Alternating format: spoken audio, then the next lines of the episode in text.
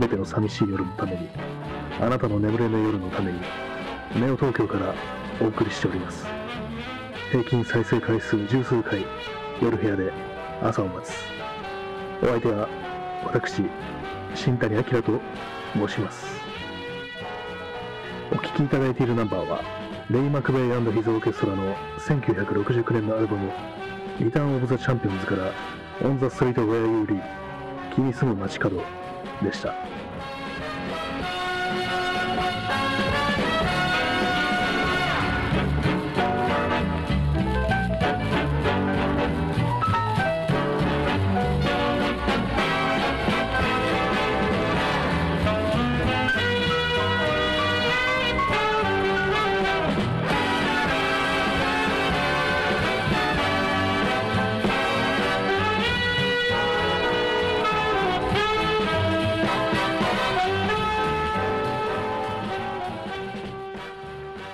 こんばんは。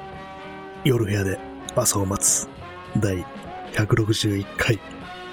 スタートです。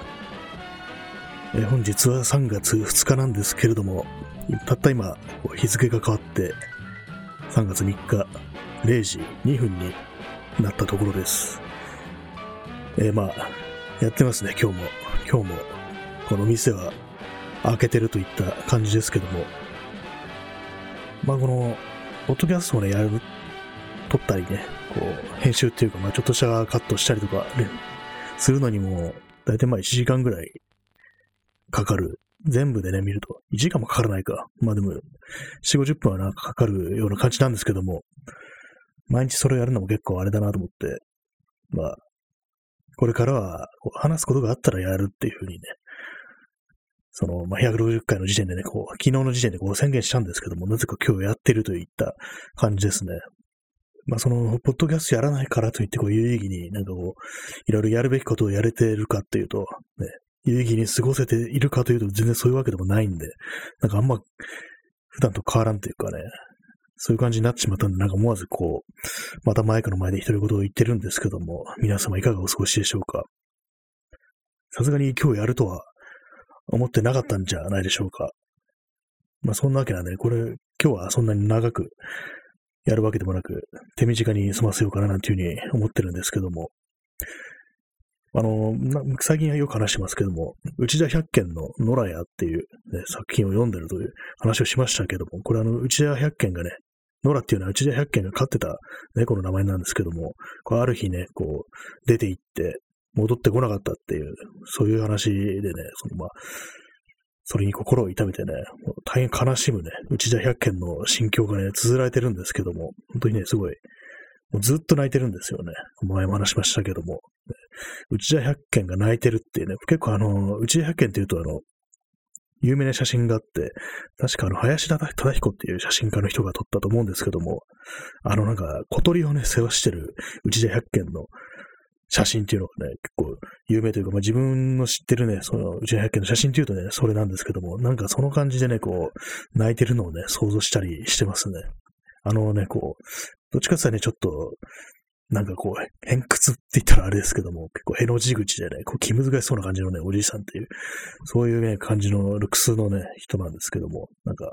その人がすごくね、もう嘆き悲しんでね、泣いてる、毎日泣いてるっていうようなところをね、想像したりしてます。で、まあ読んでるとですね、その内田百軒が住んでたとこっていうのはどうも麹町近辺っぽいなっていうのが分かってきて、で、さっきあの、実際ね、どの、どこに住んでたんだかちょっと調べてみようと思って、こう検索したらね、あの、今の千代田区六番町っていう、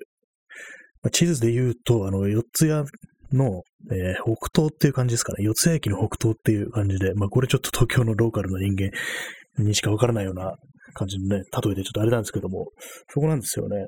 割となんか最近私が通ったようなところで、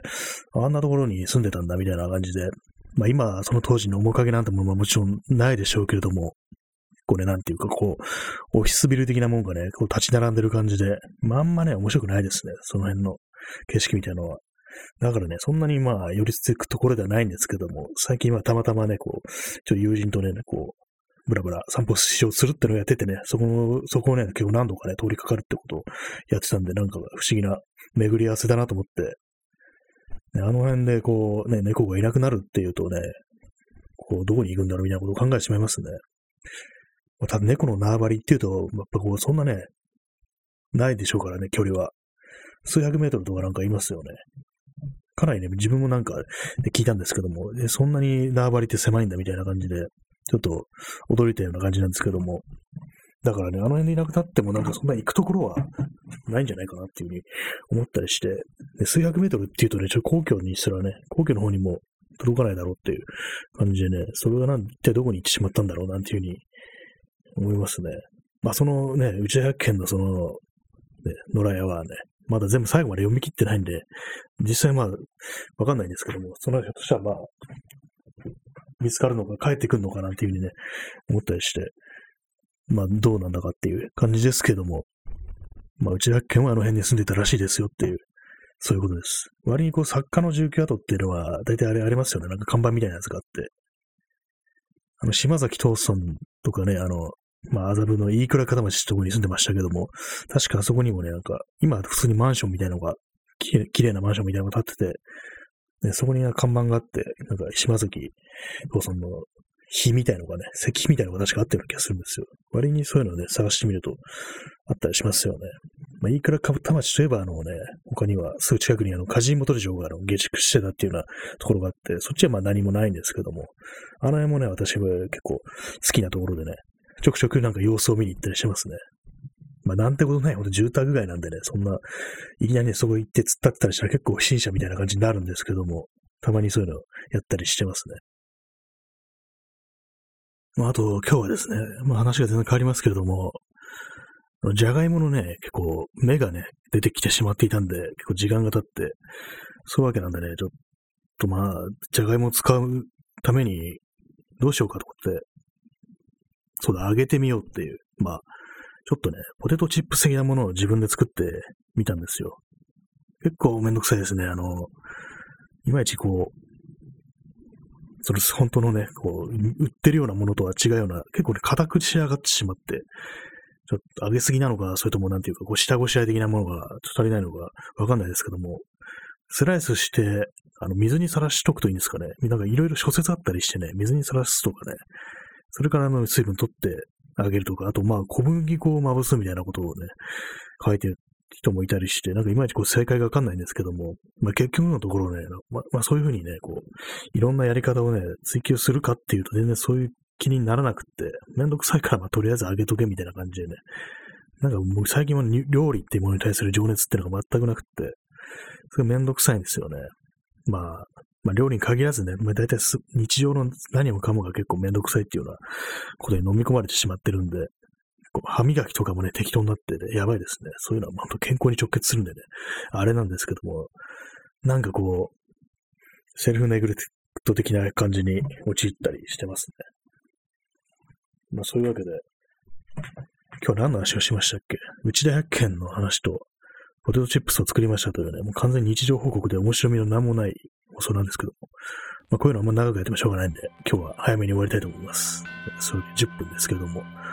この辺で失礼します。それでは皆様、ご清聴ありがとうございました。最後にお聴きいただくのは、レイ・マーティン・オーケストラストリングスの1964年のアルバム、 Dancing After Dark から、 Three O'Clock in the Morning。この曲でお別れとなります。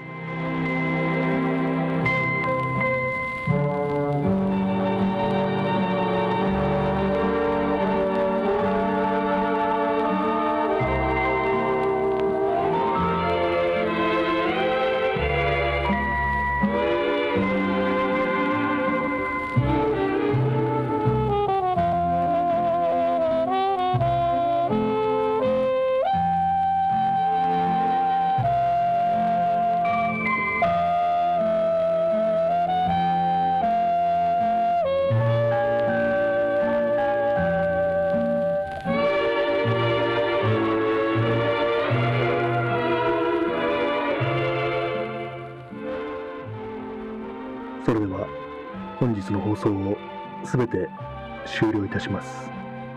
どちら様も日の元、戸締まり、ご用心してお休みくださいませ。どうか皆様にとって明日という日が良い一日でありますように。2021年のネオ東京から本放送をお送りいたしました。それでは、さようなら。